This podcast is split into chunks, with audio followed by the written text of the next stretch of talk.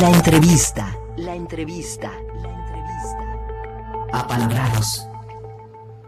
Es un gusto continuar contigo en la sintonía de JB Jalisco Radio. Gracias por estar en Apalabrados, el programa especial que la Radio Pública de Jalisco ha pre- preparado para ti en el marco de la edición 35 de la Feria Internacional del Libro de Guadalajara.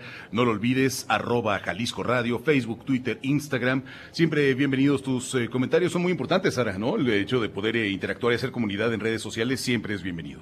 Y ojalá que mucha gente nos esté escuchando porque hemos estado haciendo una muy buena cobertura de, de la feria desde las 10 de la mañana y creo que se ha estado muy bien con muchos invitados, con contenidos muy diversos, así que nos encantaría saber que nos están escuchando en el Twitter de Jalisco Radio y todas las redes sociales estamos como Jalisco Radio y pues aquí estamos, vamos a estar varios días más. Todavía nos queda de aquí hasta el próximo sábado 4 de diciembre. Continuamos con las eh, charlas en torno a la presencia editorial eh, en, el, eh, en la Feria Internacional del Libro de Guadalajara. Nos visita Andrea Chapela, que mm, está presentando el libro Ansibles, eh, Perfiladores, ¿sí? ¿Correcto? Y otras máquinas de ingenio. Un título largo. Lo di- lo- ¿Pero lo dije correctamente? Perfecto. Me trababa demasiado. Andrea, ¿cómo estás? Bien, muchas gracias por la invitación. Buenas tardes. Qué gusto tenerte aquí con nosotros presentando el libro. ¿Cómo te sientes en el marco de la feria? Muy bien, de hecho acabo de llegar, entonces estoy todavía un poco como aterrizada, pero bien, me da mucho gusto estar aquí. Eh, sí, la feria me gusta cada vez que me invitan. Claro. O sea, ¿ya, ya has venido antes a la FIL? Esta es la cuarta vez que vengo. Ajá. Ah, mira.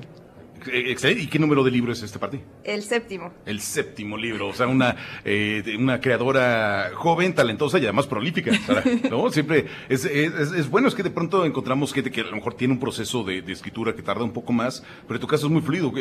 ¿Qué- ¿Cómo, cómo le haces? A ver, platícanos el secreto. ¿Cuándo comenzaste a escribir? Eh, bueno, comencé a escribir con 15 años, publiqué mi primer libro a los 19. Ok. Entonces también tengo, he tenido tiempo.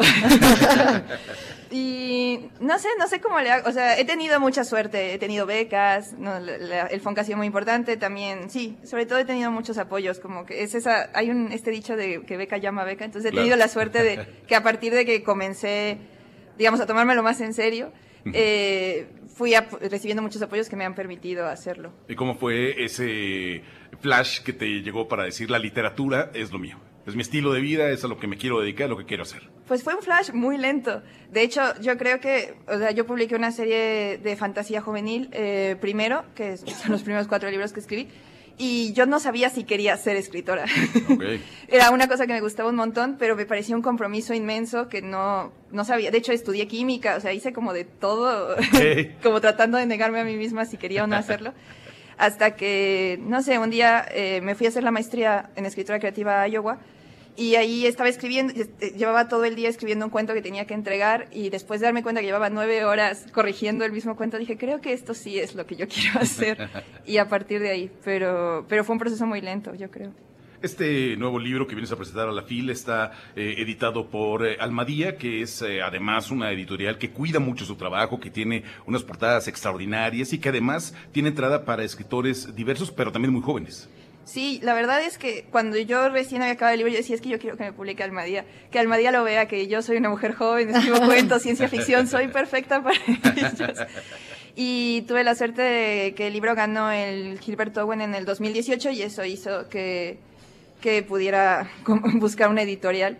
Y sí, es, las portadas son hermosas. De hecho, mi libro, tengo la suerte de, de tener una de estas nuevas portadas. Entonces es como la Virgen de la Independencia ahogándose, porque pues es un libro de ciencia ficción en el que hay diversos escenarios que suceden en la Ciudad de México, futuros de la Ciudad de México.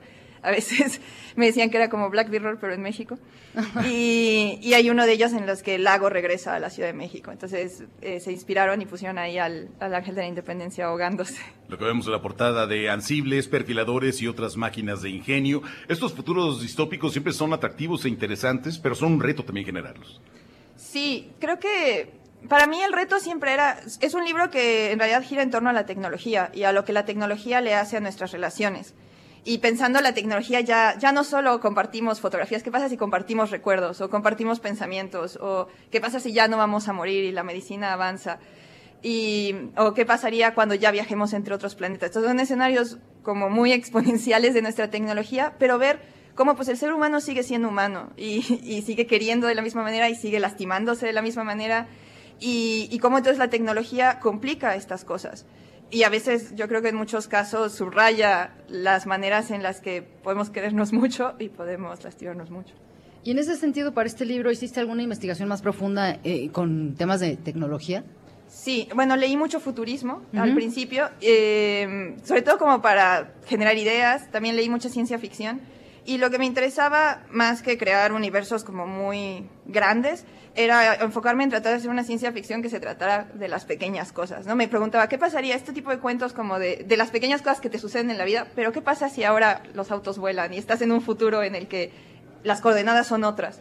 Y creo que eso permite mirar el presente, o sea, hace un extrañamiento al presente y de alguna manera nos hace pensar desde otro lado. Por lo menos a mí, eso es lo que eh, leer de futurismo y tratar de entender cómo la tecnología afecta ahora mismo nuestras relaciones y luego imaginar qué pasaría si fuera todavía más. Si todas estas cosas que dicen Elon Musk y Zuckerberg que quieren sucedieran, ¿qué pasaría, no? Que bueno, eso, el libro lo escribí ya hace varios años, pero también me es muy raro comenzar a darme cuenta que que cosas que yo pensé que nunca pasarían, que escribí en ese libro, de repente es lo que estas personas quieren que suceda.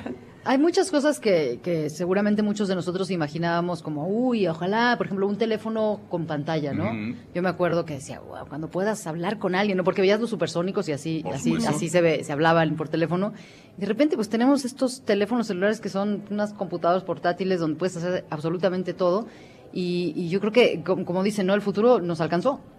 Y nos rebasó. Y nos rebasó, exactamente. Sí, muchísimo. De hecho, el epígrafe, un poco una de las como luces que me ayudó a escribir este libro, eh, encontré un epígrafe de un escritor que se llama Frederick Paul que decía, el, un buen cuento de ciencia ficción no va a prever la invención del automóvil, sino del tráfico, ¿no? Entonces esta idea que no es la invención de un teléfono con cámara, sino qué va a hacer eso en el ser humano, qué problemas va a generar, qué cosas va a solucionar, de qué manera va a cambiar la manera en la que vivimos nuestras vidas. Eh, Andrea, eh, presentas este libro en el marco de la FIL, ¿correcto?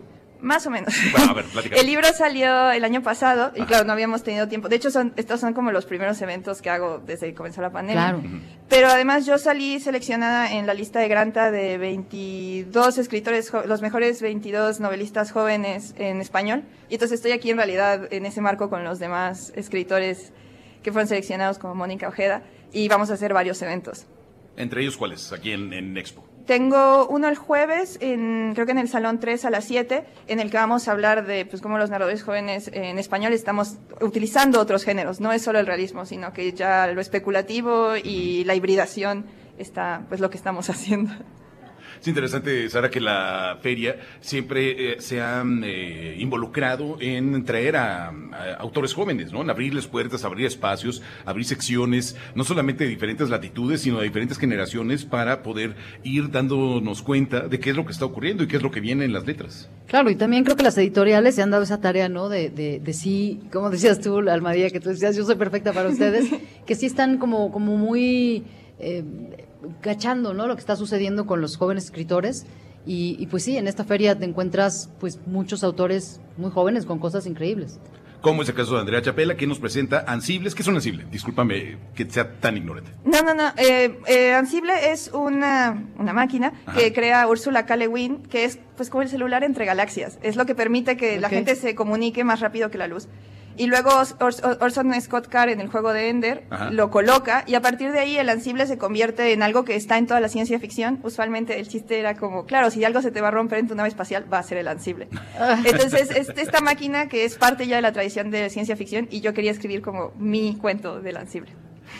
Asibles, perfiladores y otras máquinas de ingenio de Andrea Chapela está en el editorial Almadía, ahí lo podemos encontrar. Está eh, Almadía, su stand está en Avenida Cuentistas y la calle I, ahí en esa intersección. Ahí podemos encontrar el catálogo de Almadía, que además tiene un eh, eh, tiene algunos descuentos. Catálogo, catálogo, también muy catálogo buenísimo. Y va a tener descuentos el viernes, según me pasaron el chisme. Para ir. Bastante, pues, como de 40%. ¿Ah, sí? ahí estamos. Así que, pues sí, a, exprimir banda cartera.